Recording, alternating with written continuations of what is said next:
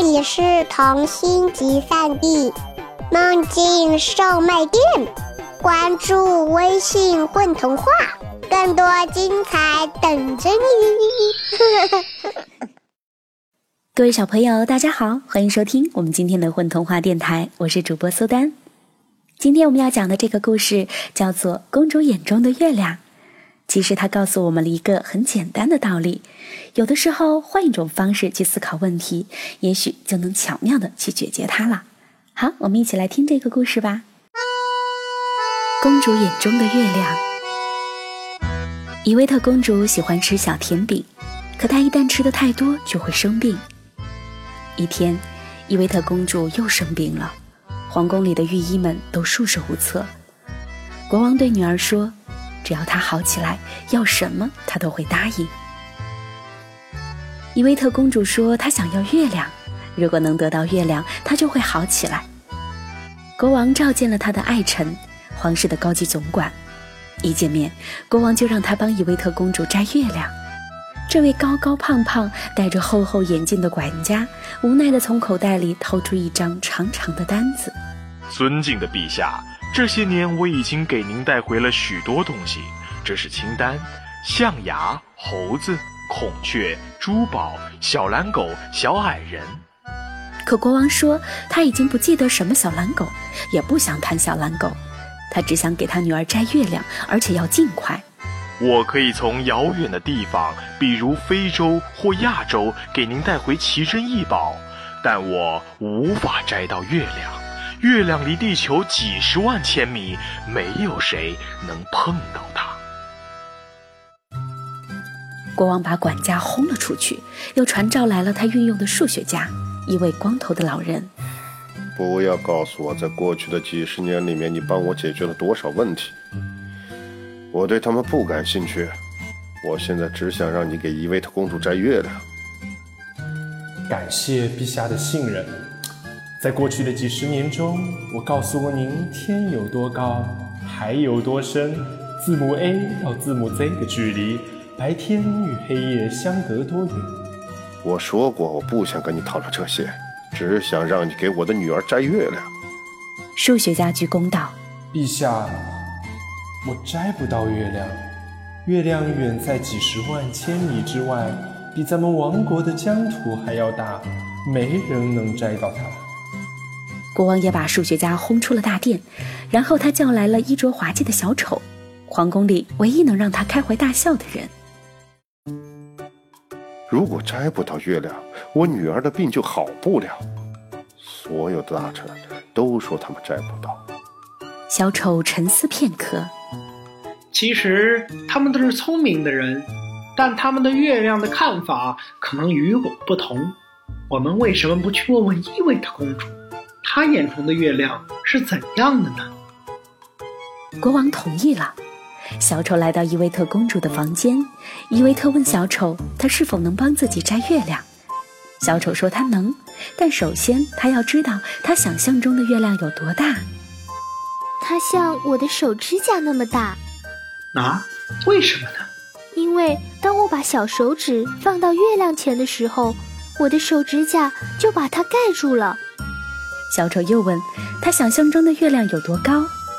他说，就像窗外的树那么高，因为有时候月亮会挂在树梢上。小丑最后问道：“他想象中的月亮是什么做成的？”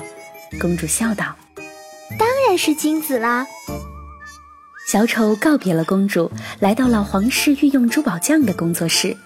珠宝匠用金子做了一个圆圆的月亮，比公主的指甲稍小一点儿。然后他再把月亮用一条金链子穿起来，这样公主就可以把它戴在脖子上了。珠宝匠一完工，小丑就把月亮给公主送去了。公主很高兴，病很快就好了。第二天，他就能下床到花园里玩耍了。国王很高兴，但不久他又开始担心起来。他知道月亮到了晚上就会挂在天空，如果他的女儿看见了，他就会知道挂在自己脖子上的月亮不是真的。所以，他又召见了管家。国王问他有什么办法能让公主晚上看不到月亮。管家想了很久。如果公主戴上黑色的眼镜，她就看不到任何东西了。如果公主看不到任何东西，她走路的时候就会摔倒。他又召见了数学家，数学家背着手在大殿里绕了一圈儿。每天晚上都在花园里燃放焰火，耀眼的火光冲向天空，公主就看不到月亮了。真是个愚蠢的主意！火光太亮，我的女儿怎么能够入睡呢？说完，国王望向了窗外，月亮已经升起来了。国王赶紧传召来了小丑。获悉国王的忧虑后，我认为伊维特公主比您的大臣们更聪明，她对月亮的了解比他们更多。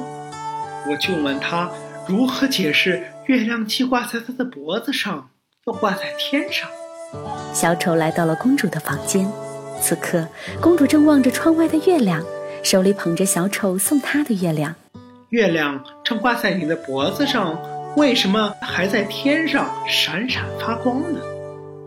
公主看着小丑笑了。这是一个愚蠢的问题。我掉了一颗牙齿，一颗新牙又会在原来的地方长出来，对不对？那是当然。小鹿在失去它的脚之后，又会长出新的。说的对，小草被割掉之后，新的小草又会长出来。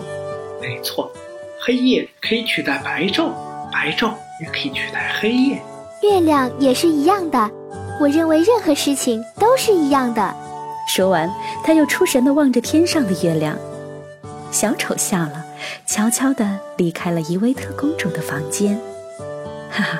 其实公主已经长大了，只是国王杞人忧天罢了。是啊，蛮横的国王让他手下的人多么为难啊！但是竟然没有难倒一个聪明的小丑。小丑的聪明之处就在于他总是会换一个巧妙的方式去思考问题。